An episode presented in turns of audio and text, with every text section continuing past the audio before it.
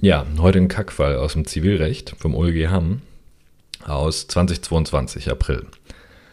Das ist ein Fall, der wird ziemlich sicher im Examen laufen. Vor allem im zweiten, da bietet er sich besonders gut an für eine Anwaltsklausur. Das kann man aber auch locker am ersten bringen. Ähm, der ist nicht schön der Fall, weil der Lösungsweg, der leuchtet einem zwar sofort ein, aber das sind alles Sachen, die man nicht gerne prüft.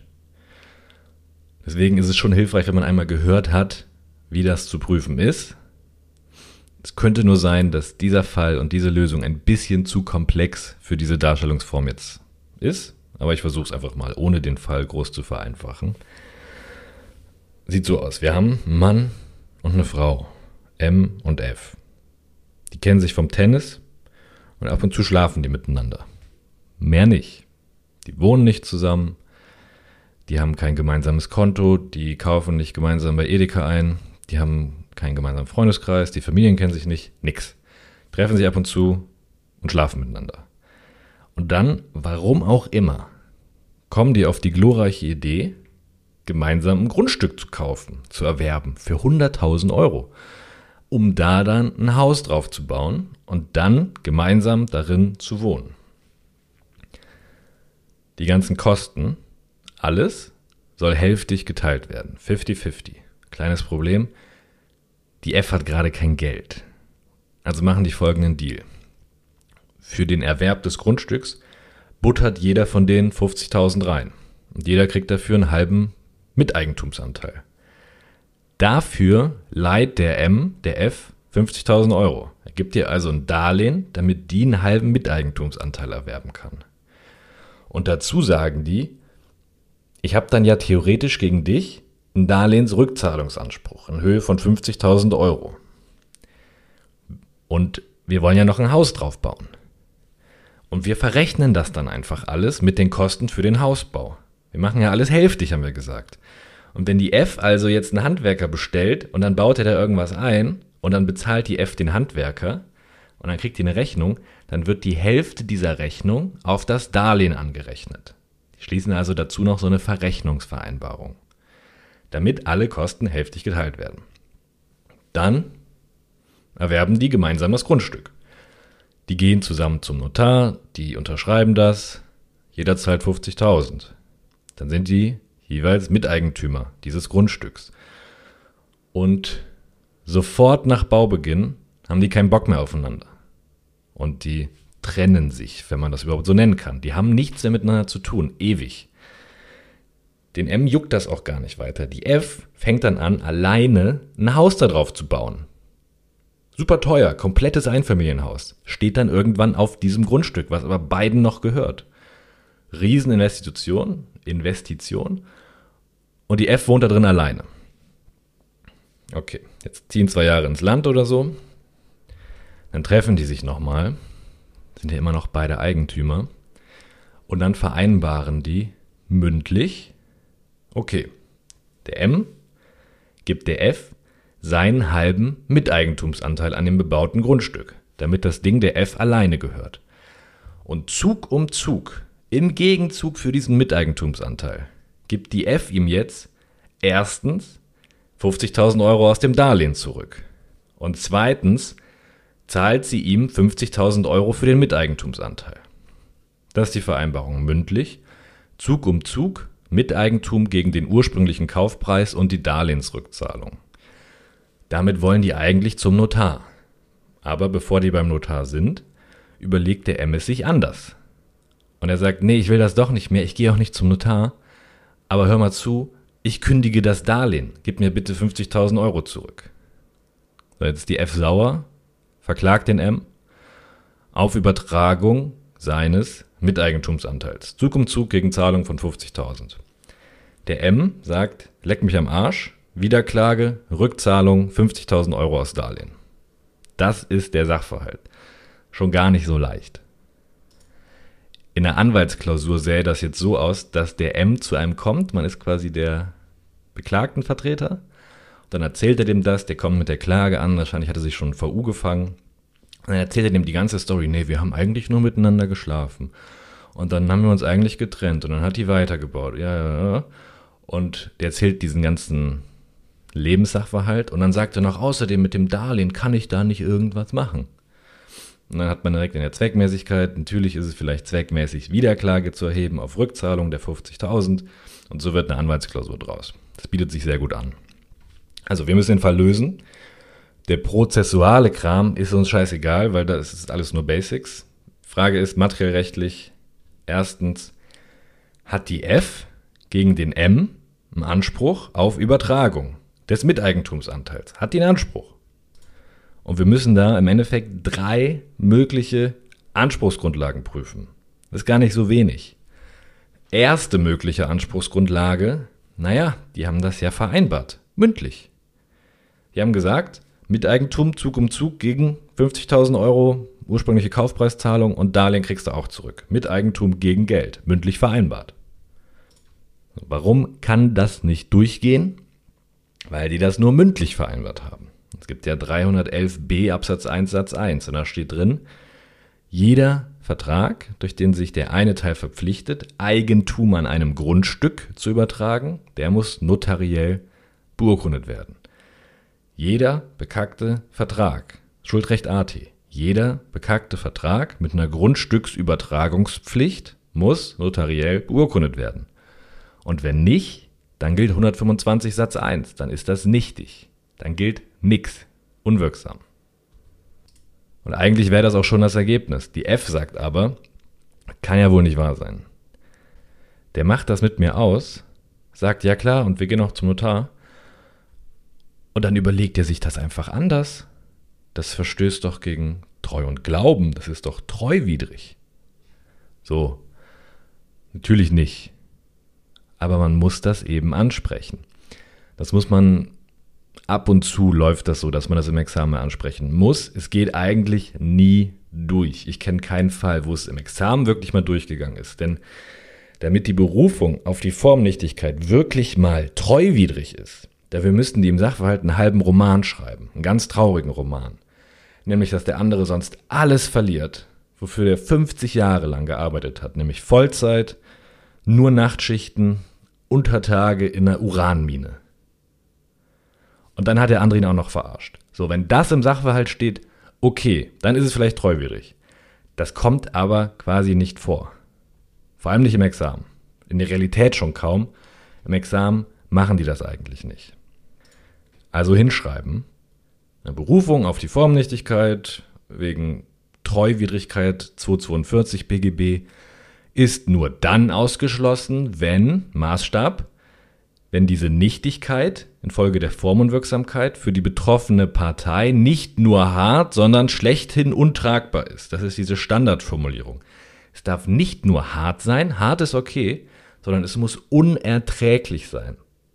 Darf sich nichts Schlimmeres vorstellen können. Und für diese Unerträglichkeit, nicht nur hart, sondern schlechthin untragbar, gibt es zwei Fallgruppen. Erstens Existenzvernichtung, ja, ich habe mein ganzes Leben gespart, jetzt ist all mein Geld weg und ich habe nicht mal das Grundstück. Und zweitens, besonders schwere Treuepflichtverletzung. Wenn man jemanden so richtig hart verarscht. Zum Beispiel. Selbst das, selbst diese Fallgruppen gelten aber jedenfalls dann nicht, wenn beide Parteien die Formbedürftigkeit kannten. Dann sind die selber schuld. So in der Klausur, die Subsumption darunter, die ist hier klar. Man muss aber einmal diesen Maßstab hinschreiben, möglicherweise 242. Das aber nur, wenn es nicht nur hart ist, sondern unerträglich, zwei Fallgruppen, Existenzvernichtung, besonders schwere Treuepflichtverletzung. Ausnahme, die wussten, dass das formbedürftig ist, dann haben die Pech gehabt. Und hier, ja, das war eine größere Investition der F. Ich glaube, der geht es nicht gut damit. Aber die hat die ja getätigt, bevor die diese mündliche Vereinbarung geschlossen haben. Die wollte ja nach ihren Investitionen, ich kann das Wort nicht aussprechen, raus aus dieser Sache. Aber, und das ist jetzt das wichtige Argument, die F wusste, dass die zum Notar müssen. Die wusste das. Denn die waren ja zwei Jahre davor erst beim Notar, um das Grundstück zu erwerben. Der war das ganz genau bekannt, dass die Grundstück Miteigentum nicht erwerben kann durch eine mündliche Vereinbarung. Deswegen wollten die ja für diese neue Vereinbarung auch noch zum Notar. Der M hatte sich ja nur anders überlegt. Aber dass man es sich anders überlegen kann, bevor man beim Notar war, das ist ja auch Sinn der Sache. Deswegen gibt es ja diese Formbedürftigkeit. Deswegen nicht treuwidrig, sondern die ganze Scheiße ist unwirksam. 311b Absatz 1 Satz 1, 125 Satz 1 BGB. Zweite Möglichkeit, zweite Anspruchsgrundlage. Die F sagt, naja, wir haben ja gemeinsam das Grundstück gekauft, um darauf ein Haus zu bauen. Wir haben uns also zusammengetan, um einen bestimmten Zweck zu verfolgen, nämlich den gemeinsamen Hausbau. Mehrere Leute zusammen, um einen gemeinsamen Zweck zu verfolgen. Das klingt ein bisschen wie eine Personengesellschaft, wie eine GBR. So, die hatten wir damals gegründet, als wir dann das Grundstück erworben haben. Und jetzt haben wir eben geguckt, wie wir diese GBR beerdigen. Diese mündliche Vereinbarung war eine Auseinandersetzungsvereinbarung nach 730 BGB. Wir haben vereinbart, wie wir unsere kleine GBR auseinandersetzen. Das ist so eine Sache, wenn das in der Akte im Sachverhalt nicht gesondert angesprochen ist, dann prüft das schon kaum jemand. Darauf kommt man nicht so schnell, dass das hier vielleicht eine GBR sein könnte. Und selbst wenn das angesprochen ist, wollen das die meisten nicht prüfen, weil das ist ja eklig. Das ist eine GBR und Auseinandersetzung. Was heißt das überhaupt? Auseinandersetzung bildlich vorgestellt ist, man gründet eine GBR, man setzt sich zusammen nebeneinander auf eine Seite vom Tisch. Ab jetzt machen wir alles zusammen. Und irgendwann entscheidet man, die GBR soll sterben. Man löst sie auf. Und dann muss man ja schauen, was mit dem ganzen Gesellschaftsvermögen passieren soll. Da sind vielleicht 80 Grundstücke drin und 80 Millionen Euro. Wer kriegt das? Wer kriegt das Grundstück? Wer kriegt das Geld? Wie machen wir es? Und wenn man jetzt intern darüber streitet, wer was kriegt, dann sitzen die ganzen Gesellschafter ja nicht mehr nebeneinander auf einer Seite, wir Gesellschafter gegen den Rest der Welt, sondern die setzen sich dann mit ihren Stühlen auseinander und streiten gegeneinander, wer was kriegt. Und das ist die Auseinandersetzung einer GBR. Wenn die Gesellschafter unter sich regeln, wer was kriegt. 730 BGB. Und die F sagt, wir haben im Rahmen der Auseinandersetzung geregelt, dass alle Miteigentumsanteile an mich gehen. Das ist nur eine GBR-interne Vereinbarung.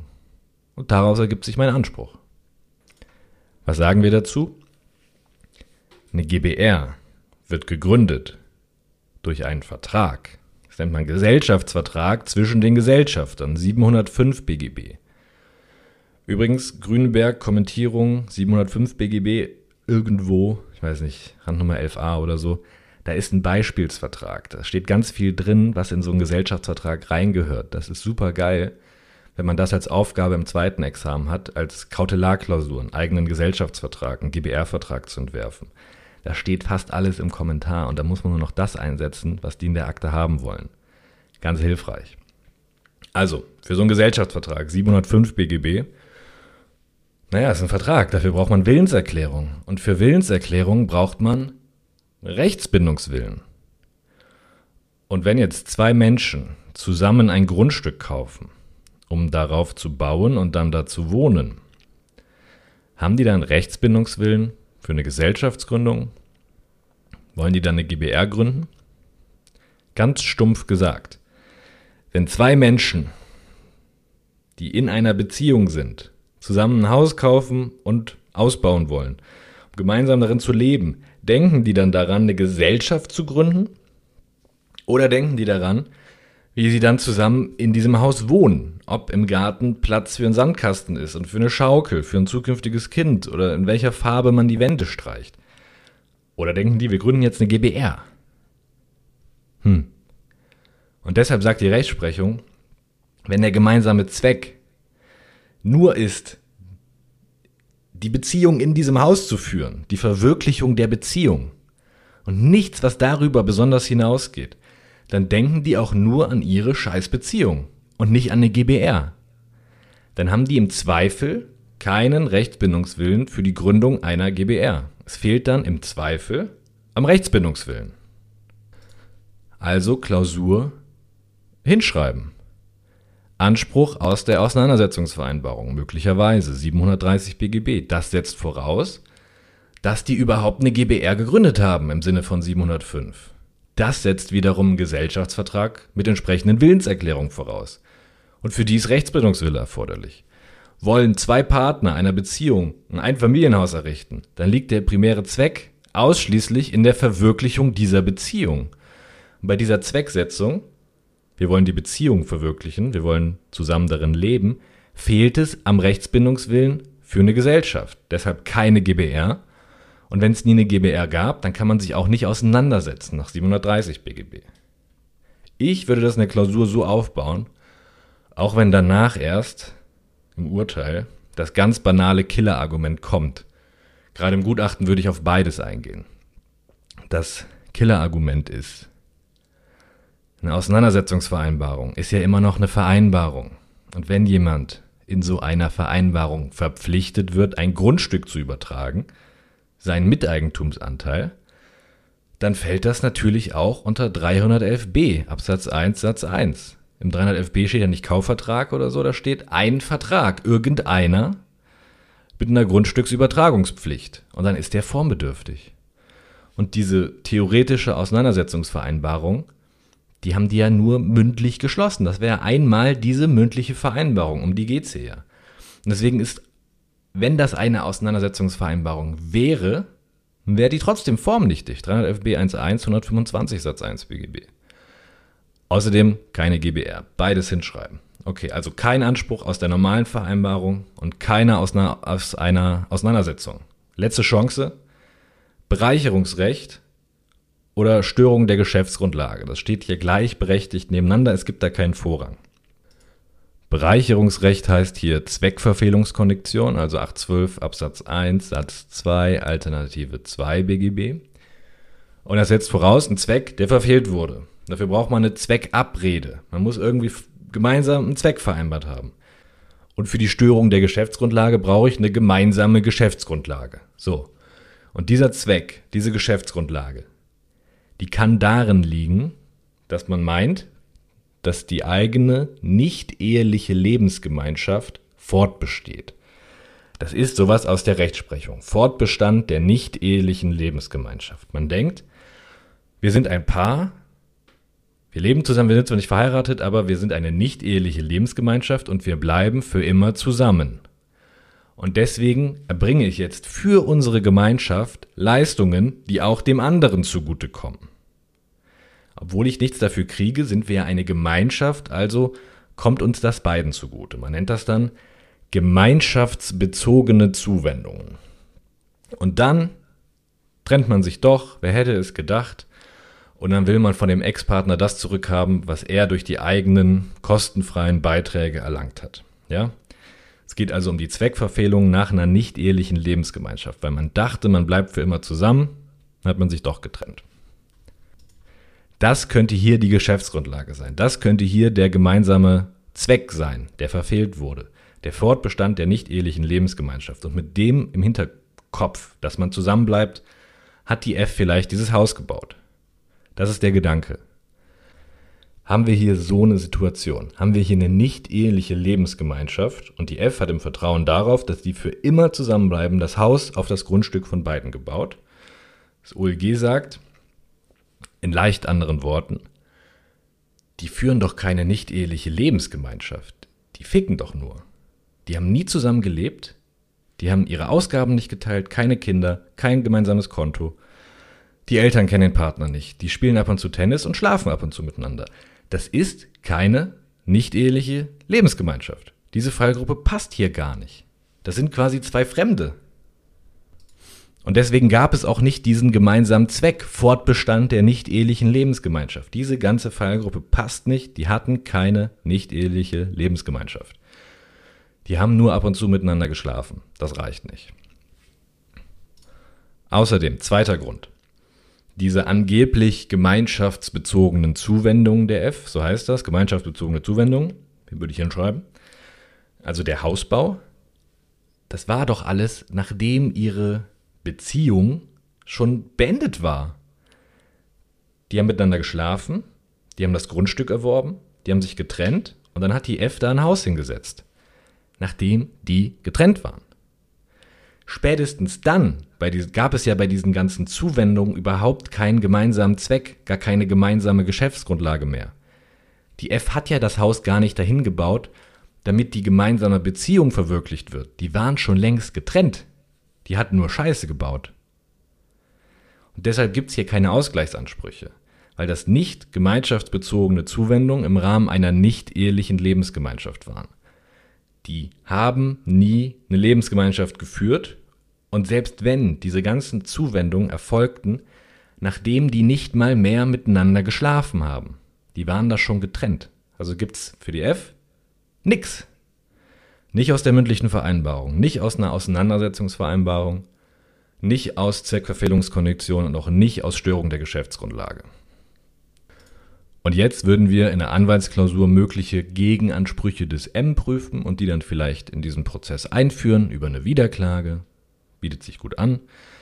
Der F hat ja nämlich einen Darlehensrückzahlungsanspruch aus 488 Absatz 1 Satz 2 BGB. Der kriegt seine 50.000 Euro wieder, die der damals der F geliehen hat. Denn geliehen, sage ich jetzt, denn die haben einen Darlehensvertrag geschlossen die 50.000 Euro wurden an die F ausgekehrt. Der hat gekündigt. Also ist der Rückzahlungsanspruch drei Monate später fällig. Das steht im 488 Absatz 3 Satz 2 BGB. Er hat das Darlehen gewährt und jetzt kriegt das zurück nach Kündigung. Und jetzt sagt die F, Momentchen mal, Moment. Ich dachte, wir verrechnen das mit diesen Handwerkerrechnungen. Wir haben doch gesagt, du gibst mir ein Darlehen über 50.000 Euro, du leist mir 50.000 Euro, dann beauftrage ich Handwerker und die Hälfte dieser Rechnung, die ich bezahle, die ziehen wir dann vom Darlehen ab. Das hatten wir doch abgemacht. Und da sagt jetzt das OLG, ja klar, das hattet ihr vereinbart, das stimmt. Aber eine Woche nachdem ihr das vereinbart hattet, habt ihr euch doch getrennt. Und dann hattet ihr drei Jahre nichts miteinander zu tun. Du kannst dann doch nicht munter weiter für tausende Euros alleine ein Haus bauen, alleine darin wohnen und davon ausgehen, dass der M dann noch die Hälfte der Kosten tragen will. Die gemeinsame Geschäftsgrundlage für diese Verrechnungsabrede ursprünglich war ja, dass ihr zusammen ein Haus baut und dann zusammen darin wohnt. Das hat sich durch die Trennung alles verändert. Danach war nichts mehr so wie vorher. Und hättet ihr vorher darüber geredet, was gilt denn, wenn wir uns trennen? Was macht ja keiner, solange man sich gut versteht. Aber hättet ihr darüber geredet, was hättet ihr denn dann vereinbart? Nur eine Sache. Wenn wir uns trennen, bevor das Haus steht, dann wird das Darlehen ganz normal zurückgezahlt. Dann kann doch nicht einer immer weiter Handwerker beauftragen und das Ding noch zu Ende bringen. Keiner soll dann ja alleine ein Haus dahin setzen, wofür der andere noch die Hälfte bezahlen soll. Also gemeinsame Geschäftsgrundlage war, wir bauen zusammen, wir wohnen da zusammen. Diese Geschäftsgrundlage wurde zerstört durch die Trennung. Und dann muss man überlegen, was hätten die denn vereinbart, wenn sie über die Trennung vorher geredet hätten. Und hätten die gesagt, dann ist Stopp. Dann geht's nicht weiter, wir wickeln alles zurück ab. Und dadurch ist diese Verrechnungsabrede zerstört worden. Störung der Geschäftsgrundlage wenn wir uns trennen, kannst du ja nicht immer weiter Handwerker beauftragen und mir die Hälfte der Kosten aufschreiben. Anpassung dieser Abrede über 313, jedenfalls Kündigung, sodass normales Darlehensrecht gilt. Also Kündigung und Rückzahlung ohne irgendwelche, irgendwelche Verrechnungen der Handwerker. Nochmal, voller Darlehensrückzahlungsanspruch aus 488.1.2 der ist nicht irgendwie erloschen durch die Verrechnungsabrede, durch die Handwerkerrechnung, weil die F das gar nicht mehr wirksam verrechnen konnte, weil diese Verrechnungsabrede durch die Trennung gestorben ist. So. Deswegen macht man das wiederklagend gelten. Aber ich habe nur eins vergessen, letzte kleine Hürde. Sehr viel in diesem Fall drin. Die hatten ja diese eine bekackte mündliche Vereinbarung, um die es hier die ganze Zeit geht, wonach die nicht zum Notar gegangen sind. Da haben die ja gesagt, M gibt der F Miteigentum Zug um Zug gegen zwei Sachen. Gegen 50.000 Euro ursprünglicher Kaufpreis und gegen Darlehensrückzahlung. Also Miteigentum gegen Darlehen. Hat die F Miteigentum bekommen? Nee. Deswegen vielleicht Zug um Zug, Zurückbehaltungsrecht und so. Letzte Hürde? Natürlich nicht. Und das ist wieder dasselbe Argument wie oben im Prinzip. Diese mündliche Vereinbarung ist ja eine Vereinbarung mit einer Grundstücksübertragungspflicht. Deswegen fällt das unter 311b 1.1. So, und theoretisch ist dieser Darlehensteil ja kein, keine Grundstücksübertragungspflicht. Darlehen ist kein Grundstück. Aber dieser Darlehensteil der Vereinbarung, der ist ja Zug um Zug verbunden mit dem Grundstücksteil. Beides gehört zusammen, beides steht und fällt miteinander. Das ist eine Einheit. Darlehen, Zug um Zug gegen Grundstück. Beides gilt ja nur zusammen dann, das ist verknüpft, voneinander abhängig. Und wenn ich ein Nicht-Grundstücksteil verknüpfe mit einem Grundstücksteil, wenn das nur zusammen gelten soll, dann muss das alles notariell beurkundet werden. Dann gilt insgesamt der Formzwang von 311b 1.1. Das ist eine rechtliche Einheit. Sehr logisch. Ich kann ja nicht sagen, der eine Teil ist unwirksam, der andere gilt aber weiter. Das ist ja voneinander abhängig. So haben die das ja vereinbart, zusammen, als Einheit. Und deswegen, weil das eine rechtliche Einheit ist, weil Grundstücksteil und Darlehensteil miteinander stehen und fallen sollen, ist diese Zug-um-Zug-Vereinbarung im Hinblick auf das Darlehen auch unwirksam. Das ganze Ding ist insgesamt formunwirksam, nach 311b 1.1 mit 125 Satz 1. Der billige Trick bei diesem Fall, also das war der Fall, das war's.